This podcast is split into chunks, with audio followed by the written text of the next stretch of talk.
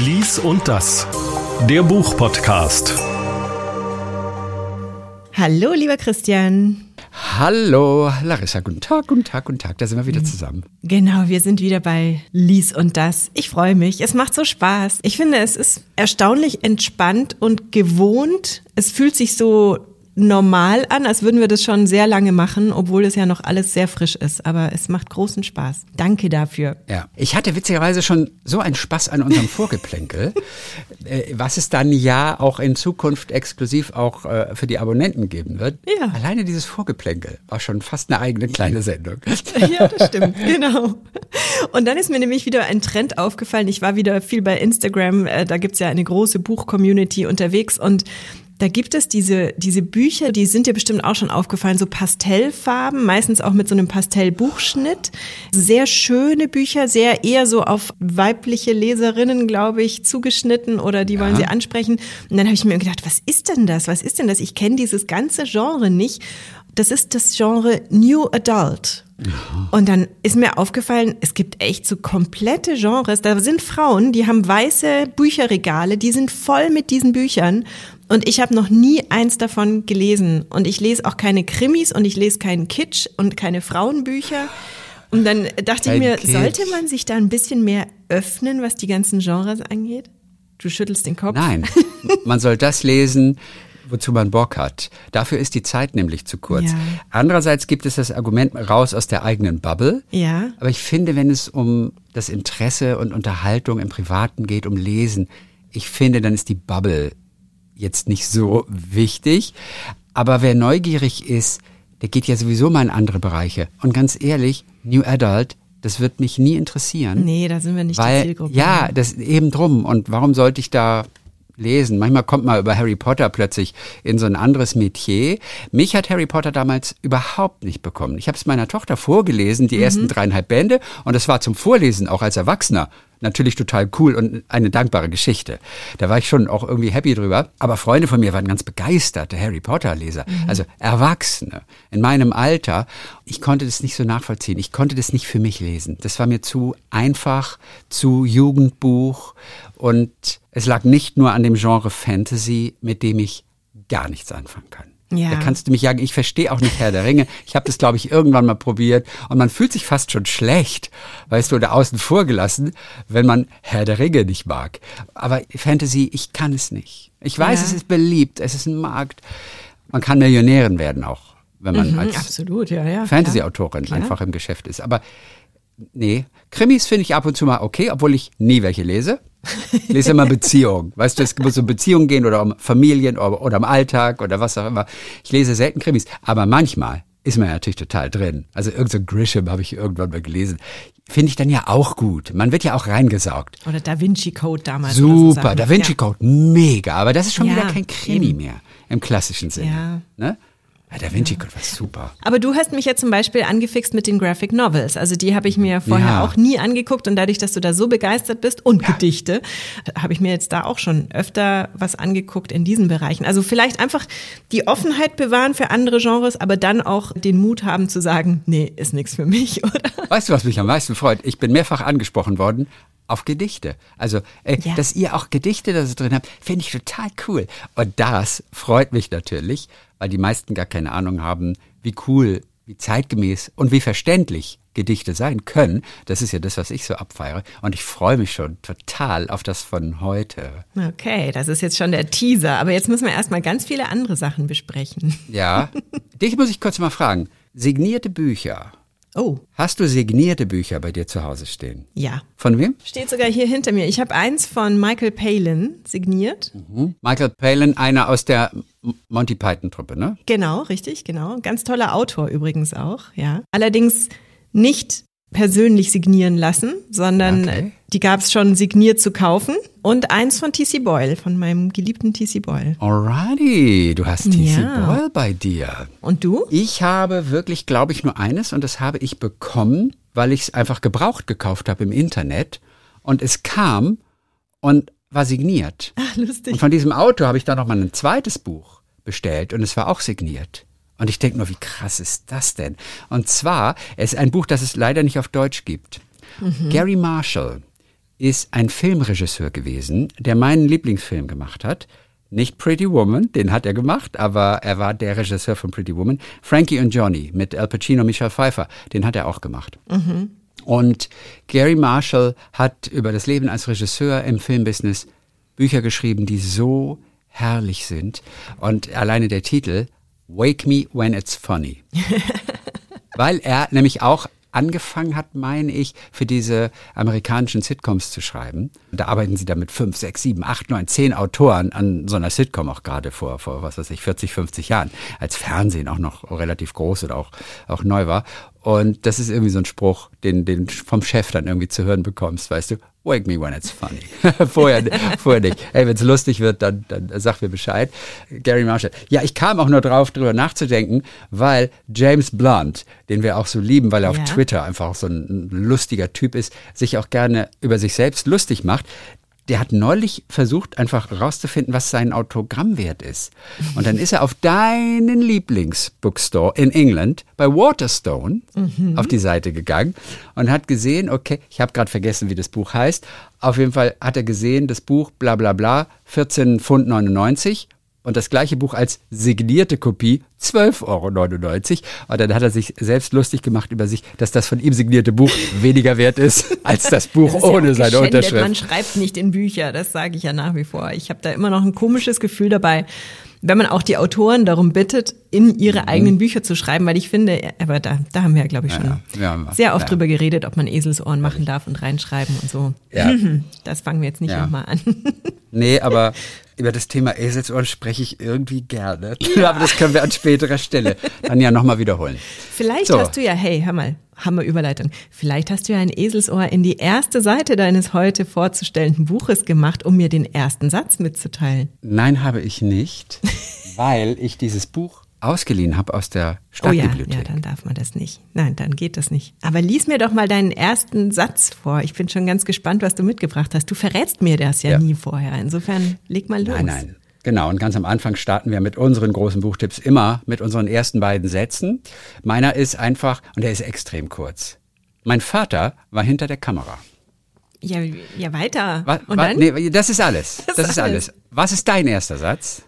Ja, wenn ich, aber ja gut, wenn ich nur meinen ersten Satz nehme, dann ist ja. der auch sehr kurz. Ich hatte jetzt aber du weißt schon, dass wir so starten. Wir ja, starten immer, immer, ganz am Anfang unsere ersten beiden Sätze. Ja, aber auch wenn das Buch erst später kommt, der eigentliche Tipp. Aber eigentlich auch manchmal ein bisschen mehr als ein Satz, oder? Ja, nein, das ist ja auch völlig ja, okay. Eben. Nur die danach kamen, waren gar nicht so toll. So, okay. Deswegen habe ich es wirklich beim ersten ersten Satz gelassen. Du darfst auch die ersten drei Sätze machen. Also mein erster Satz sind mehrere Sätze und zwar die Fähre zog eine schäumende Gischtspur hinter sich her. Ein weißer Bogen im Blau, der noch lange ihren Weg nachzeichnete.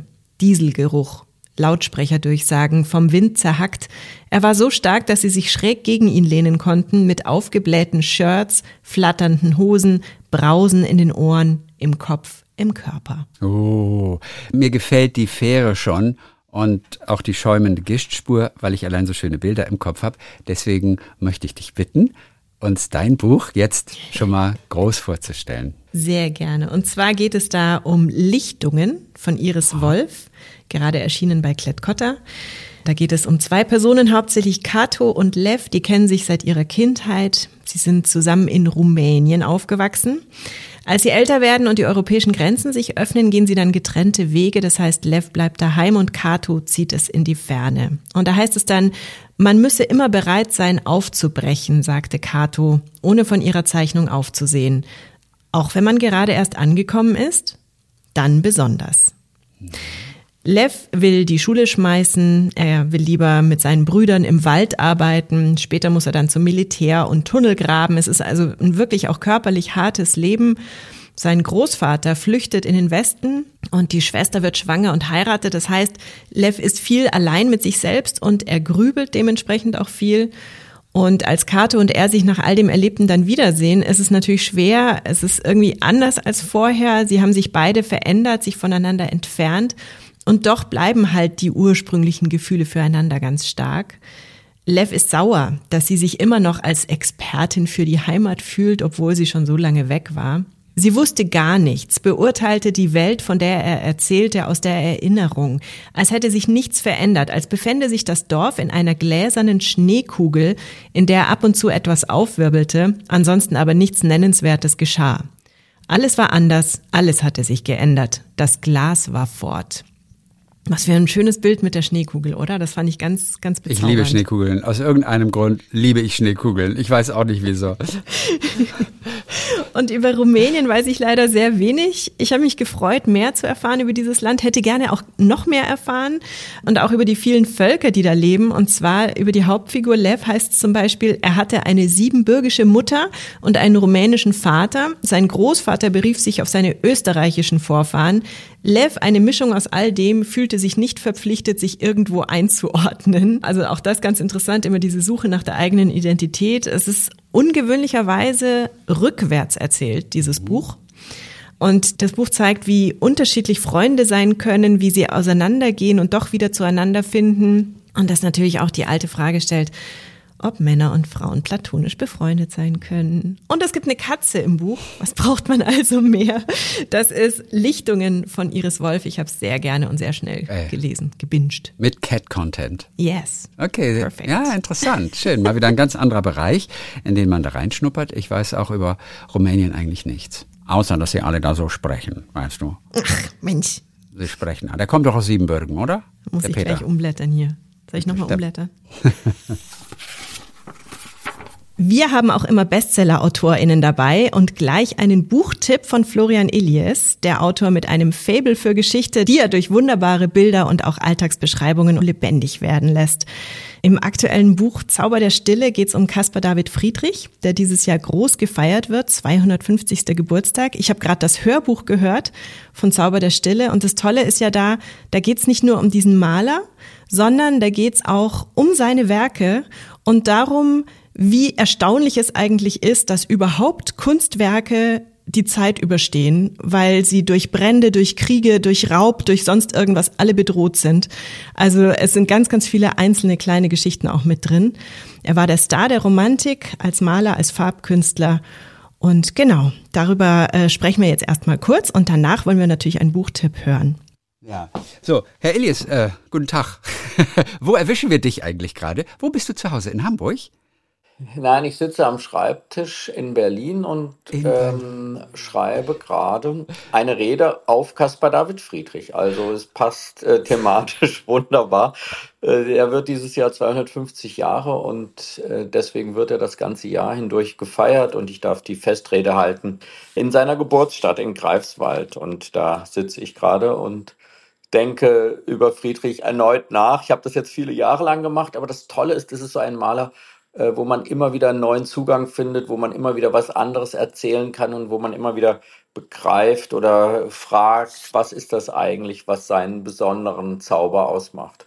Larissa hat das Buch als Hörbuch gelesen. Ich lese es jetzt gerade und war vorgestern in Hamburg in der Kunsthalle und habe mir die Ausstellung angeschaut. Äh, äh, da kommen wir doch gleich auch dazu. Das berühmteste Bild von ihm ist natürlich der Wanderer über dem Nebelmeer. Ne? So heißt es. Wir sehen da diese typische Rückenfigur von hinten, also jemanden, ja, die auf dem Fels dort steht, ins Gebirge schaut. Warum hast du das nicht als Cover gewählt? Ja, stattdessen sehen wir nämlich auf dem Segler vorne. Warum nicht den Klassiker, der sofort alle abholt? Ja, das ist für mich immer ein langer Prozess, ein, großer Reiz. Die Frage, was wird das Coverbild meines Buches? Da habe ich mich, seit ich Generation Golf geschrieben habe, vor 25 Jahren tatsächlich jetzt, immer wahnsinnig mit beschäftigt, weil ich finde, so ein Wechselspiel aus dem Bildreiz und dem Text ist ganz wichtig. Ich habe auch beim Schreiben des ganzen Buches dann immer das Cover als kleine Postkarte neben mir stehen bei jedem meiner Bücher. Und ich hatte das Gefühl, der Wanderer über dem Nebelmeer ist zu berühmt. Also das ist ein Bild, was einen erschlägt und mein Buch hat ja den Anspruch, originell zu sein und neu zu sein und anders über Friedrich zu erzählen. Und deswegen erschien mir dieses Bild, was jetzt am Cover ist, auf dem Segler, also Friedrich und seine Frau auf einem Segelboot, passend, weil es die ganze romantische Stimmung aufnimmt und zugleich so dafür steht, für das, was ich schreiben, erzählen will, nämlich das Segeln durch die Zeiten von Friedrich aus seiner Zeit in unsere, von seinen Bildern über die Jahrhunderte hinweg. Und dieses Segeln ist so ein wahnsinnig schönes Motiv und beschreibt für mich die Idealform, wie ich zu schreiben versuche.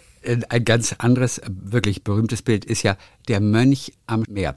Ich kann bis heute den Mönch am Meer nicht ansehen, ohne zu denken, dass die Figur eine Pistole unter der Kutte trägt. Warum? Das Bild ist, taucht 1810 auf in Berlin und der berühmte Dramatiker, Schriftsteller Heinrich von Kleist sieht es und ist hingerissen von diesem Bild, schreibt einen ganz pathetischen, aufregenden Text darüber und sagt, die Welt liegt vor einem wie die Apokalypse. Und dann schreibt er, was ich zusätzlich empfinde und fühle, wenn ich dieses Bild sehe, das kann ich Ihnen, liebe Leser, nicht anvertrauen, das kann ich Ihnen nicht zumuten.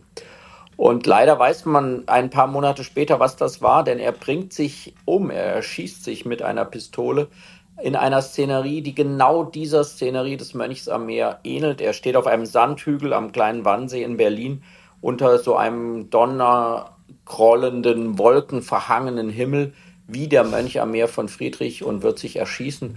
Also er fühlte sich von diesem Bild in seiner Verlorenheit bestätigt und das war für mich der, der Auslöser zu sagen, das ist wirklich ungeheuerlich, was ein Bild auslösen kann, dass es Menschen in so eine existenzielle Situation bringen kann, und andererseits der Käufer des Bildes ist ein 15-jähriger Prinz, nämlich der preußische Kronprinz. Der fühlt sich von demselben Bild getröstet. Der will es unbedingt kaufen und zwingt seinen armen Vater, den konservativen König, dieses Bild zu kaufen, weil er sagt, ich fühle mich davon getröstet. Er hatte gerade seine Mutter verloren, der junge Kronprinz, und fühlte sich in diesem wolkenverhangenen Mönchen gesehen und, wie man heute sagen würde, und verstanden. Und das ist für mich aufregend. Dieser Friedrich kann zum selben Moment einen bestätigen in seiner Verlorenheit und den anderen trösten in seiner Trauer. Und ich will noch eine kurze Frage stellen zu einem anderen berühmten Bild, und zwar das Eismeer. Das gibt es auch zu sehen in der Hamburger Kunsthalle gerade. Und ich hatte da so eine, eine, eine Erklärerin noch, eine Kuratorin, äh, die geführt hat ein bisschen. Ich habe mich dazugestellt und sie nahm dann Bezug auf dieses Bild, das Eismeer. Und wir sehen dort gewaltige Eisschollen, die sich so im Zentrum einer Polar Landschaft zu einem Berg auftürmen. Da ist auch ein kleines Schiff unter die Schollen geschoben. Und sie nahm Bezug auf. Bitte guck mal in deine Kamera. Schau mal, ja, Florian hat es gerade hinter sich hängen. Ist das das Original? Das kann ich mir immer fürs Wochenende ausleihen. Nein. ja, denn das Lustige ist, was äh, diese Guide dort erzählte, sie meinte, ja, also der Herr Ilias, der erzählt ja, da gäbe es einen Zusammenhang zu einem Ereignis, das 35 Jahre vorher passiert ist. Ich sage Ihnen ganz ehrlich, ich als Kunsthistorikerin habe so etwas während meiner Ausbildung nicht gehört. Aber gut, es ist eine vierte Erklärung, aber ich halte das wirklich für sehr unwahrscheinlich. Das ist doch alles äh, gut und fein. Das ist ja sozusagen auch eine psychologische Deutung, die ich da mit hineinbringe. Ich halte da aber weiterhin wirklich viel davon, das ernst zu nehmen, dass Friedrich seinen Bruder mit 13 Jahren verloren hat im Eis, während er Friedrich eben aus dem Eis zog und das Leben rettete.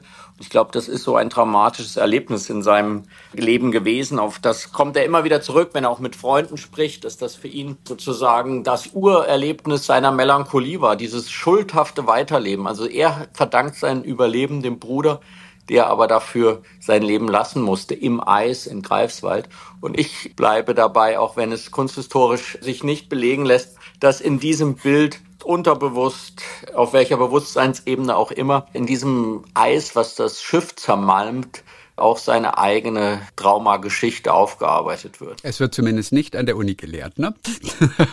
sie hatte drei Erklärungen, die sie für möglich fand. so. Aber das ist auch nicht, das sind ja auch meine Bücher, versuchen ja auch den Künstler anschaulich zu machen, ihn auch mit seinem Leben und der Kunst das in eine Verbindung zu bringen, das ist etwas, was ich selbst vermisst habe in meinem Studium der Kunstgeschichte. Und deswegen versuche ich in meinen Büchern und in dem Podcast Augen zu, wo ich sehr viel über Kunst spreche, genau diese Verbindung zwischen Leben und Werk herzustellen, weil ich glaube, die Menschen, die Bilder sehen, die haben eine Sehnsucht zu verstehen, wer der Mensch dahinter war, der sie gemalt hat. Also absolute Hörempfehlung auch hier für ja. den fabelhaften Zeitpodcast Augen zu mit Giovanni Di Lorenzo und dir. Erscheint relativ unregelmäßig, habe ich den Eindruck, oder? Manchmal. Nein, ja, das, wirkt, es, das ist nur der Eindruck. Er erscheint zu selten, sagen wir es mal so. also so das ungefähr. ist doch viel schöner. Er erscheint am jeden ersten Mittwoch jeden Monats, aber zu selten ist ein sehr schönes Kompliment. Vielen Dank. Es ist viel Arbeit, das merkt man auch, die da reinfließt und äh, du hast genug zu tun, habe ich den Eindruck. Und in dem aktuellen Buch hast du ja deine, deine Lieblingsthemen Literatur und Kunst verknüpft, kann man sagen. Wenn du dich jetzt entscheiden müsstest, nie wieder ein Bild sehen oder nie wieder ein Buch lesen, was würdest du tun? Das ist eine sehr brutale Frage. Mhm. Ich glaube, ich würde mich immer für die Kunst entscheiden. Also ohne ein Bild anzuschauen, könnte ich nicht leben. Oh. Bist du der Typ Audioguide im Museum? Nimmst du dir einen mit? Manchmal, also wenn es kompliziertere Ausstellungen sind oder wenn ich im Ausland bin und die Tafel nicht lesen kann, dann ja. Aber so im klassischen Museum, wo ich einfach nur durch die Seele stromere und gucke, wo mich das Meer anspült und wo ich stehen bleibe, da äh, mache ich das nicht. Da will ich gerne ein bisschen ziellos sein. Nein, und vor allem will ich auch die Augen unbehelligt haben äh, von anderen Sinneseinflüssen. Und ich finde dann den Audioguide, der ist natürlich, hat eine große Dominanz, wenn man sich ihm anvertraut. Und ich lasse dann gerne meine eigenen verrückten Gedanken zu dem Bild entstehen. Jetzt sind wir aber natürlich ganz gespannt darauf, was du für uns für einen Buchtipp mitgebracht hast. Ja, ich habe für euren schönen Podcast etwas mitgebracht, das wirklich sehr mit der Literatur zu tun hat. Und zwar ein gerade ganz frisch erschienenes Buch, was der Autor Michael Mahr verfasst hat. Das heißt Leoparden im Tempel. Und der Untertitel ist Porträts großer Schriftsteller. Und genau das ist es. Es ist ein schmales Buch mit wunderbaren Porträts der ganz Großen. Von Kafka, von Nabokov, von Musil, von Thomas Mann, von Virginia Woolf. Und Michael Mahr ist ein solch ungeheuer genauer Leser von Büchern, dass einem die Augen übergehen von dem, was er entdeckt in der Literatur dieser großen und scheinbar von Tausenden, Hunderttausenden gelesenen Autoren. Und er entdeckt immer wieder Neues, psychologisch unglaublich feine Fäden spinnt er auch hier vom Leben zum Werk und vom Werk zum Leben und das alles mit so einer sehr schönen feinen Ironie und einer sehr klugen Sprache. Also es ist für mich ein wunderbares Buch, um sich in die große Literatur der Vergangenheit einführen zu lassen. Michael Mahr, Leoparden im Tempel, gerade im Rowold Verlag erschienen. Was erzählt er zum Beispiel über Kafka? Ich habe ja noch nie etwas von Kafka gelesen. Was? Man, Wie geht man das hört denn? Es, ich weiß es nicht. In der Schule es gibt muss man einfach doch zu viel anderes. Musste ich nicht. Aha. Aber es interessiert mich immer, weil der ja an jeder Ecke zitiert wird.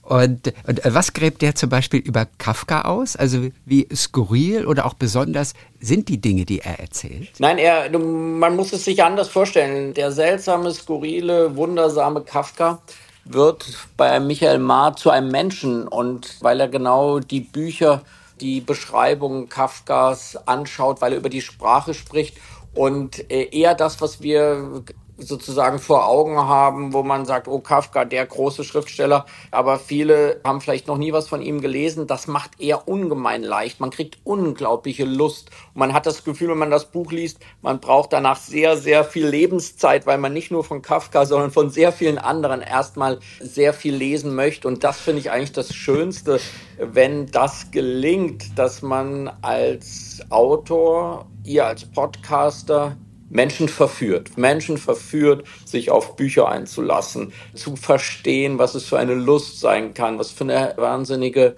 Weltreise sein kann, wenn man auf seinem Sofa liegt und ein Buch liest. Und das gelingt in diesem Buch auf eine ganz wunderbare Weise. Und das ist für mich auch immer bei meinen Büchern das größte Ziel, dass die Menschen eintauchen, reinspringen und nicht aufhören wollen mit dieser Reise, in diesem Fall jetzt bei mir zu Caspar David Friedrich, um einfach zu sagen, ja, ich kann aus meiner Welt, in der ich jetzt lebe, in eine ganz andere Welt hineintauchen. Und wenn ich wieder auftauche, dann bringe ich aber was mit vom Meeresgrund, was mir hilft hier auf dieser Welt im Jahr 2024. Danke für diesen Tipp. Ich glaube, da kommen wir alle zusammen. Wir alle wollen verführen mit unseren Buchtipps und animieren.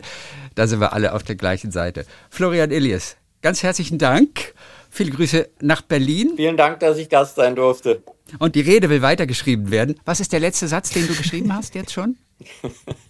Das ist eine gute Frage, weil ich eigentlich immer den letzten Satz meiner Texte zuerst schreibe. Aber in diesem Falle gibt es zwei Varianten. Aber eventuell heißt der letzte Satz, darum ist Caspar David Friedrich unser Zeitgenosse. Herrlich. Dann Grüße nach Berlin. Bis bald wieder. Danke, danke. Tschüss. vielen, vielen Tschüss. Dank. Tschüss, Florian. Florian Elias, von dem ich vorher noch nichts gelesen hatte. Es ist mein erstes Buch. Generation Golf war doch damals so ein, also damit wurde er ja bekannt. Ja, ich weiß, aber, aber es war eines von diesen Büchern, ich habe es schon deshalb nicht gelesen, weil offensichtlich es alle gelesen hatten. Und das übt auf mich keinen Reiz aus. Nein, wirklich. Da bin ich so ganz Buchhändler irgendwie. Weißt ja, du, ich will nie die Bestseller empfehlen. Sondern aber wie toll. Dieses Buch ist auf jeden Fall ganz schön. Ich kannte den Künstler auch wirklich nur also den Caspar David Friedrich, äh, nur eigentlich vom Namen her. Ich wusste ungefähr, mhm. was der für Bilder malt. Ich wusste sonst aber nichts über ihn. Und das alles nochmal so lebendig werden zu lassen. Und er schreibt ja das auch wirklich ganz schön. Mhm. Also es ist jetzt kein Krimi von vorne bis hinten. Man muss schon ein Interesse für das Gebiet mitbringen. Sonst wirst du mit dem Buch auch nicht alt. Aber das war toll, da einzutauchen, ein bisschen viel zu erfahren und dann natürlich in Hamburg noch in die Kunsthalle zu gehen Perfekt. und die große Ausstellung dazu ja. anzuschauen. Voll interessant. Aber was für ein Rechercheaufwand auch. Ich stelle mir dann immer vor, so ein Buch zu schreiben, wie viel man da recherchiert. Das ja, ist ja unglaublich, weil er hat bestimmt nicht alles, was er erfahren hat, dann auch reingebracht. Das war also bestimmt noch mehr. Ja. Also eine unglaubliche Arbeit, die in so einem Buch drin steckt. Ja, total. Ich große Hochachtung. Total. So. Auch von ihm ein echt schöner Buchtipp.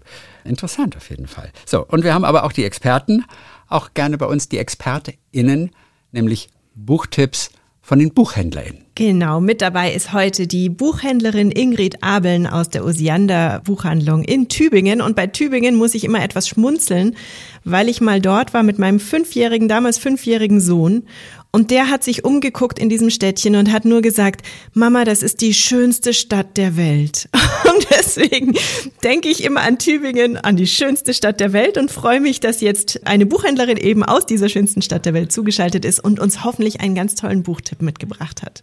Ja, das habe ich in der Tat. Ich freue mich natürlich über dieses Kompliment, die schönste Stadt der Welt. Also, Wobei Sie ja ähm, dafür nichts können. Also Sie haben die Stadt ja nicht aufgebaut, oh, Frau Abel. Tatsächlich nicht, aber es ist wirklich eine sehr ähm, ja. schöne Stadt und es ist eine ganz tolle Bücherstadt. Das möchte ich doch an dieser Stelle wahnsinnig gerne erwähnen, weil Tübingen hat so viele Buchhandlungen, so viele kleine. Wenn Leute aus Amerika kommen, sagen, das kann ja nicht wahr sein. Die Stadt ist so klein, aber die hat so viele Buchhandlungen auf einem Fleck. Man muss sich nur im Umkreis von, ich sag jetzt mal 100 Metern, haben wir hier fünf Buchhandlungen und die existieren alle und können nebeneinander existieren und es ist einfach was ganz Besonderes und ganz besonders schön. Wie toll. Und dass Sie vom Osiander Buchladen auch noch die kleine Konkurrenz so abfeiern. Das ist ja noch mal charmanter. Wie toll.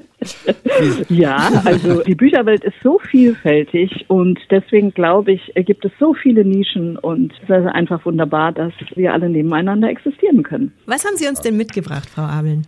Ja, ich habe Ihnen ein Buch mitgebracht von Anne Berest. Anne Berest ist eine Französin. Die ist in Frankreich total bekannt, weil sie sowohl Schauspielerin ist als auch Regisseurin. Und die kommt auch aus einer sehr interessanten Familie. Und es geht in diesem Buch tatsächlich um ihre Familiengeschichte. Ja. Und das Buch heißt Die Postkarte.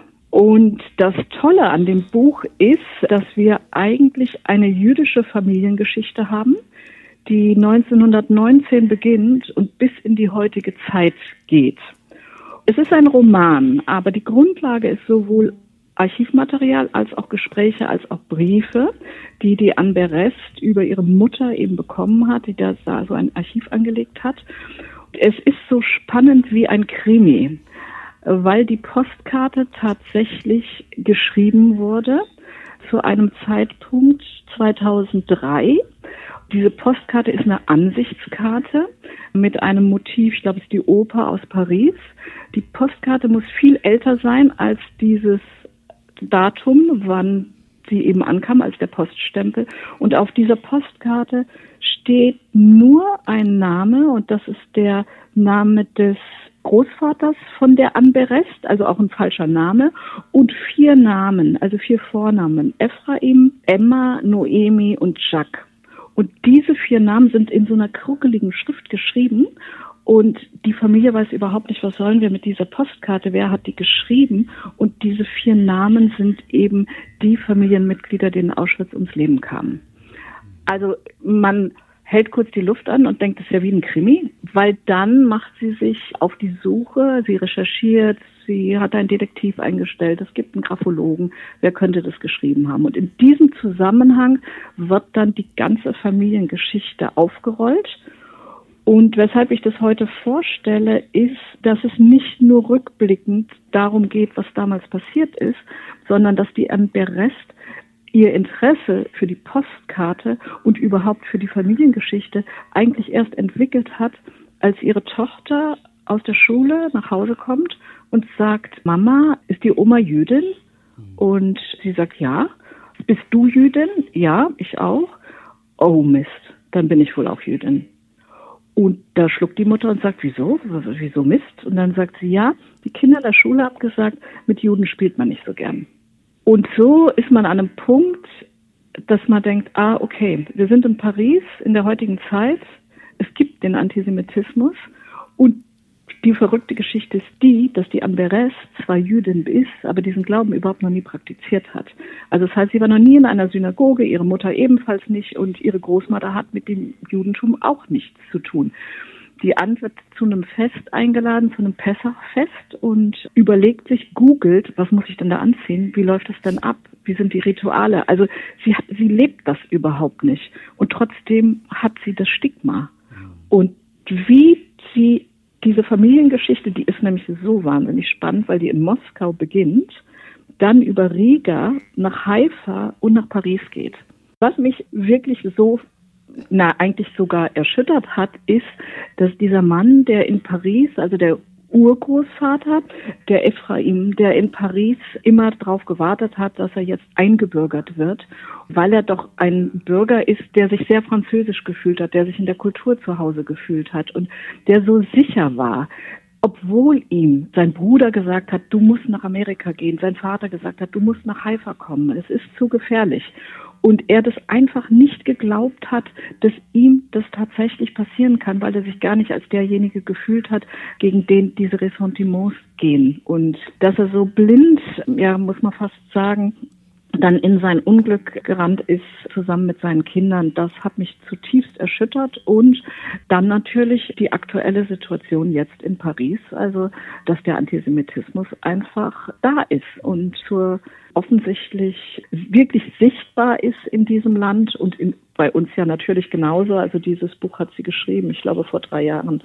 Und die Situation hat sich ja nicht verbessert, sondern ganz im Gegenteil. Also ein wirklich bewegendes Buch, ein sehr interessantes Buch. Ich habe sehr viel erfahren und es hat mich sehr berührt, besonders eben die aktuelle Situation.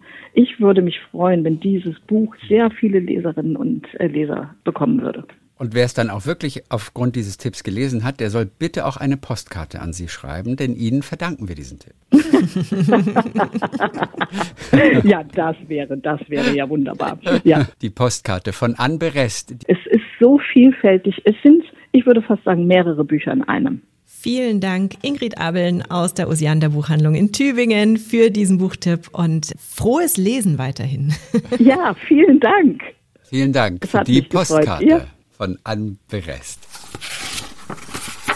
Ich habe ein schönes neues Wort gelernt in einem Instagram-Kommentar. Und zwar, ja. das ist schwer zu lesen. Also jetzt, wenn ich sage, ist es ganz logisch, aber wenn man es liest, ist es sehr seltsam. Buchausweh. Also so, so wie Heimweh, aber in dem Fall das Buch oh. ausweh. Das heißt, es kennt, glaube ich, jeder oder jede, die gerne lesen.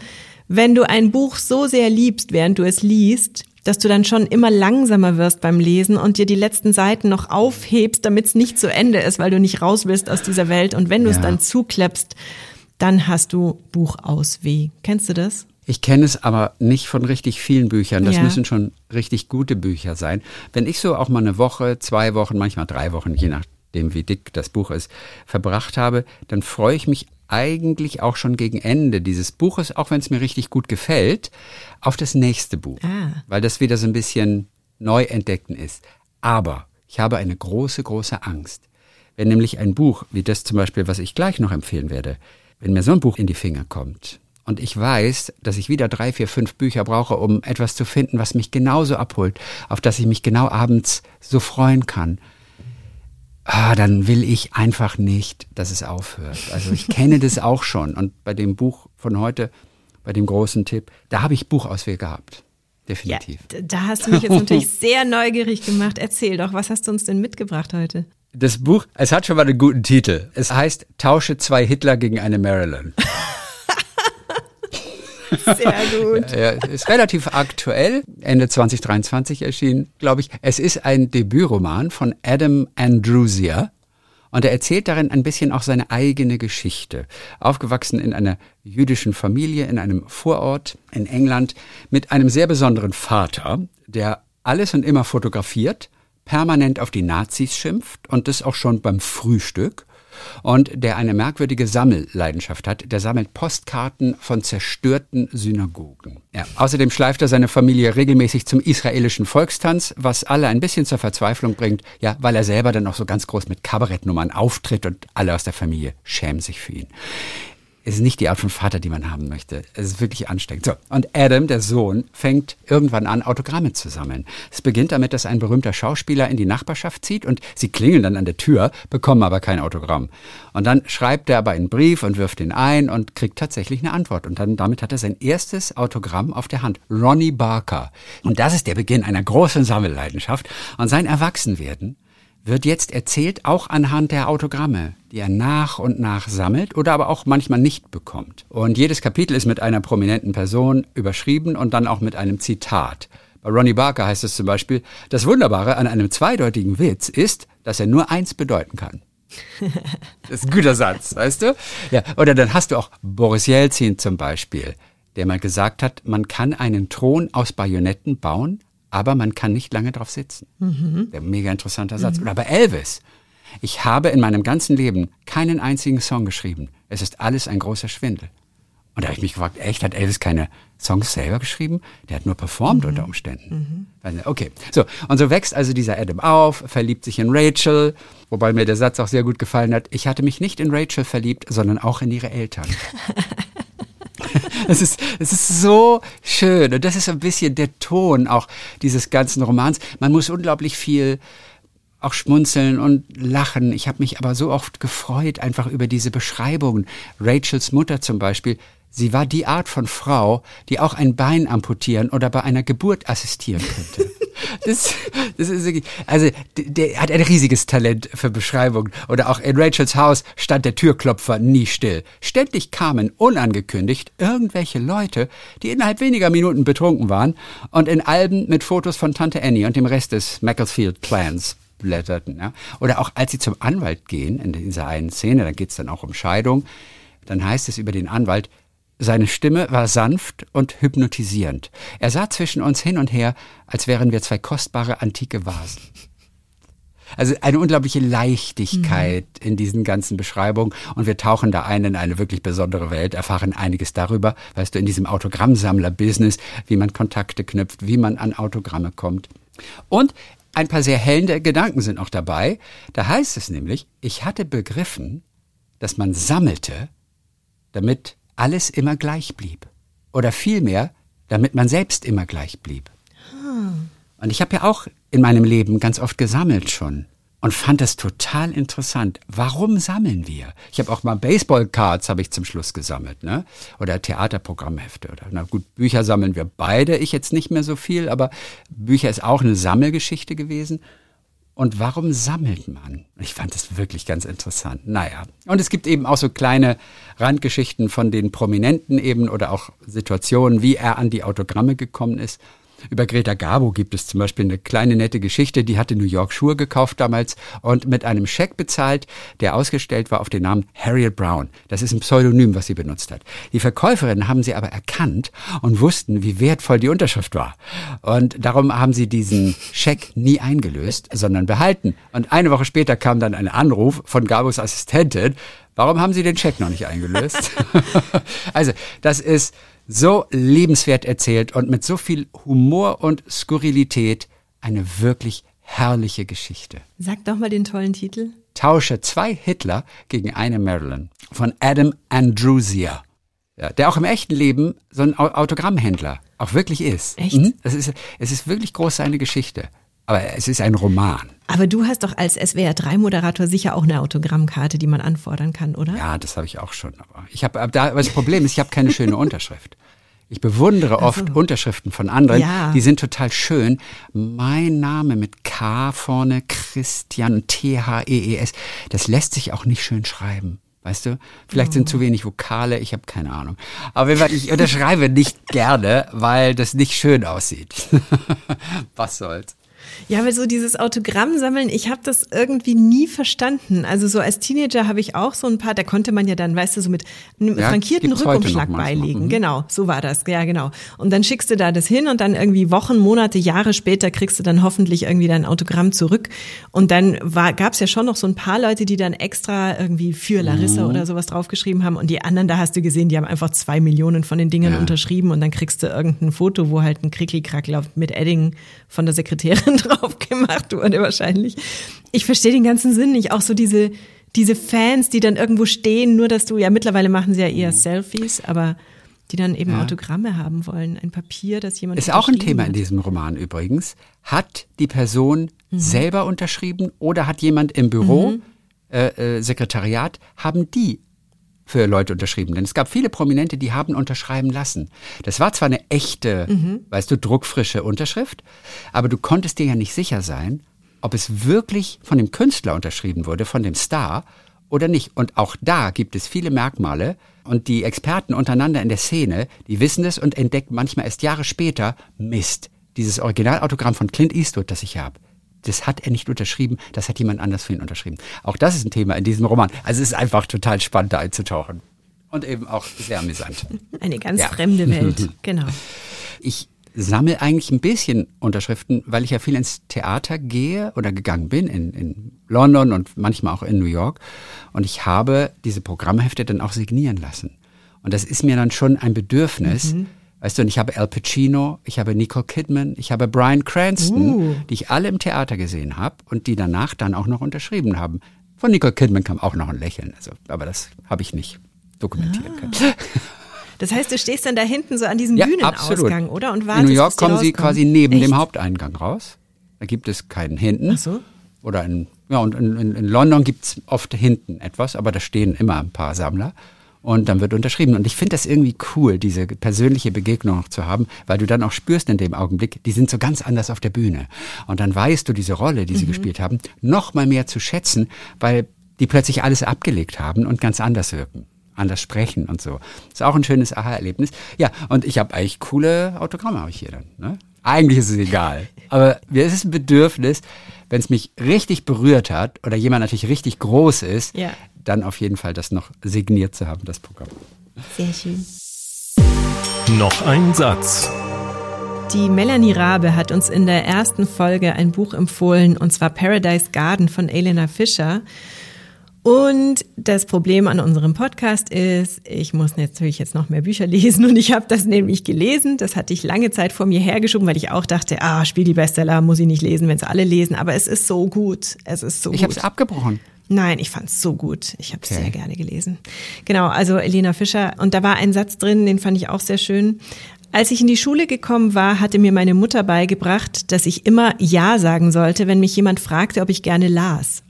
Die Deutschen sind besessen von Büchern. Ein Buch unter dem Arm ist das Ticket in ihre Welt. Ja, ist cool. Da dachte ich mir nur so, es wäre schön, wenn es so wäre. Ich, also in meine Welt sehe ich selten Menschen Bücher lesen, aber ähm, Ja, ist schön. schön, oder? Wenn man denkt, Ja. dass Deutsche Vielleicht lese ich das dann doch nochmal. Ich habe es jetzt aber nicht mehr weitergelesen, weil eine Freundin von dir gesagt hat, sie fand es auch langweilig und sie hatte zu Ende gelesen. Du erinnerst dich, ne? Du hast mir das weitergeleitet und daraufhin habe ich Ja. gesagt, okay, dann brauche ich es wirklich nicht mehr lesen. Die ist ganz happy, weil sie sagt, der Christian, der hat Das meinen gut. Buchgeschmack. Also genau so soll es sein, dass ihr da draußen irgendwann mal hört, aha, entweder Larissa oder Christian oder beide oder unsere Buchhändler und Buchhändlerinnen oder die Autoren, das sind genau meine Buchtipps. Und dann weiß man immer schon, Verena, dann habe ich noch einen Satz für dich. Oder ein Buch natürlich, das an diesem Satz auch klebt. Oder umgekehrt. Ein wirklich schöner Satz. Morgen werde ich in die Zeitung schauen. Vielleicht ist was Interessantes drin. Kühe oder so.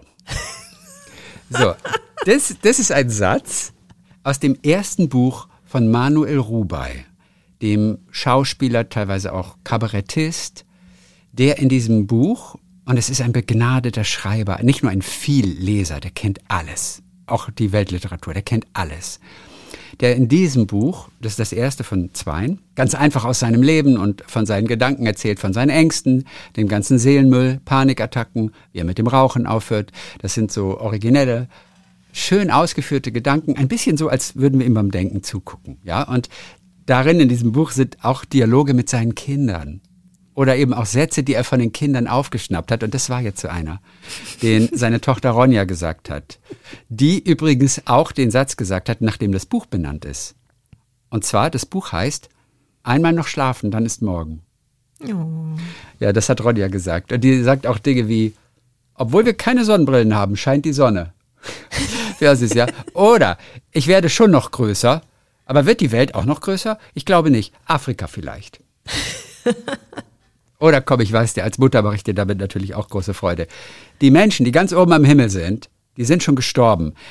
Wenn sie sich nicht an den Wolken festhalten, dann fallen sie runter und werden wieder lebendig. Oh, das ist eine schöne Theorie. Ja, ich weiß. Ja. Zu schön, um wahr zu sein. Ach ja. Mensch, man muss sich echt so Kinder, Kindersprüche aufschreiben. Ja, also Kinder sagen so grandiose Dinge, das, das können wir uns gar nicht ausdenken. Und mega schön übrigens auch ein Dialog, den er noch drin hat wo er sagt, ich war ein paar Tage weg und versuche jetzt wieder mit der Tochter ins Gespräch zu kommen. Manuel Doppelpunkt, ich habe dich vermisst. Ronja Doppelpunkt, ich dich eigentlich nicht. Überlegt. Ich habe eigentlich gar nicht an dich gedacht. Autsch. Und ich könnte Stunden vorlesen aus diesem Buch. Es ist wirklich, es ist ein so, so unglaublich schönes, humorvolles, elegantes Buch von Manuel Rubey. Einmal noch schlafen, dann ist morgen dabei jetzt auch der Hinweis, natürlich, ihr müsst euch nicht diese ganzen Namen merken. Wir schreiben das ganz alles sorgfältig, penibel auf und schreiben es in die Show Notes. Also ihr könnt das jetzt, wenn ihr auf dem Handy hört zum Beispiel, gleich auf dem Bildschirm sehen, was wir da so machen und auf der Seite lies und das.com und so weiter. Also es geht nichts verloren. Die ganzen Tipps sind gespeichert. Wir fragen ja auch immer die Community. Ja. Die Community ähm, nach Buchtipps und ich finde das so spannend, wie unterschiedlich die Leute lesen, was sie so lesen. Das sind Bücher, auf die würde ich teilweise nie kommen und das ist grandios. Und genau das macht, glaube ich, das Lesehobby auch so spannend, dass es einfach, ja, es, es hat kein Ende. Es hat einfach kein Ende. Es ist toll. Und du hast mit einem deiner Buchtipps aus dieser Community deinen Sohn gepiesackt und ihn dazu gezwungen, ein Buch zu lesen. Ich sage ja, nur genau. so viel dazu. Also gibt ja, uns weitere Buchtipps, damit ich meinen Sohn quälen kann. Morgen, morgen und immer wieder morgen, da ging es immerhin um Gamer. Also daher. Ja, genau. Und zwar, wir haben heute zwei, natürlich wieder zwei Sprachnachrichten. Fangen wir mal an. Hallo Larissa, hallo Christian. Hier der Explikator und ich habe heute eine Empfehlung, die kein Buch ist, sondern eine App oder eine Website. Sie heißt The Storygraph und sie ist cool, weil sie anders ist als Goodreads, das zum einen dem bösen Amazon gehört und zum anderen selber toxisch ist. Bei The Storygraph werden Bücher nach Stimmungen, Handlungsbögen, Charakterentwicklung, Erzählgeschwindigkeit, Diversität und vielen anderen Kriterien unterschieden.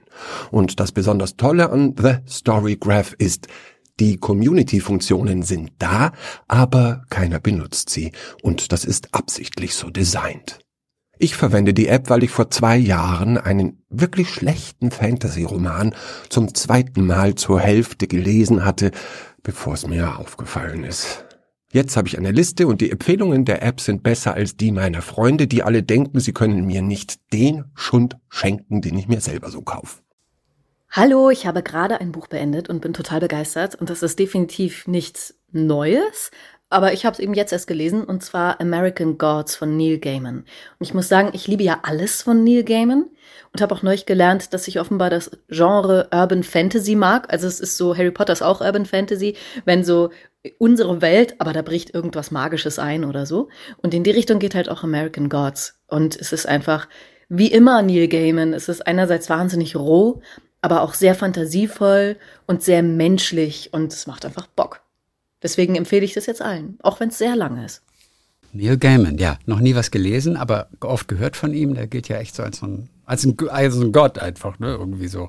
Ja. American Gods. Ich habe auch noch nie was von ihm gelesen. Vielleicht sollten wir uns das für dieses Jahr mal vornehmen. Ja, wenn es mir gerade über den Weg läuft, dann schon. Ihr wartet so viel anderes. Ihr wartet so viel anderes. Das waren also Henriette und Oliver, der Explikator. Klingt interessant übrigens, The Storygraph.com. Also Ja. werde ich gleich vorbeischauen. Kannte ich nicht bisher. Toll. Nee, kannte ich auch nicht. Und ich habe nur so eine schnöde Excel-Liste seit 2007, wo ich die Bücher reinschreibe. Also, ja, also eine, ist, so eine ja, hässliche. Excel-Liste. Ich finde Excel-Listen in der Ja. Regel sehr, sehr hässlich. Aber du liest ja auch. Bücher auf dem E-Reader und da ist dir offensichtlich so diese Ästhetik auch völlig egal. Selbst bei Listen. Ich glaube, wir verabschieden uns heute, lieber Christian. Nein, ich habe doch noch was. oh, hast du noch was? Und noch ein Gedicht. Und zwar eines von Quichotte. Quichotte, Quichotte? ja, Quichotte ist ein, ja, was ist er? Comedian, Kabarettist, Autor und er hat wahnsinnig originelle Texte. Das ist eigentlich Jonas, der kommt aus Köln und ich liebe seine Texte. Und er schreibt irre Gedichte auch. Und dieses Gedicht hat acht kurze Zeilen, das heißt Der Vogel. Der Vogel vogelt durch die Nacht, im Schnabel einen Tiger. Ein Kampf ging diesem Flug voraus. Der Vogel war der Sieger. So zeigt uns dieses Werke, man braucht für Poesie nicht immer Kraft und Stärke. Es reicht schon Fantasie.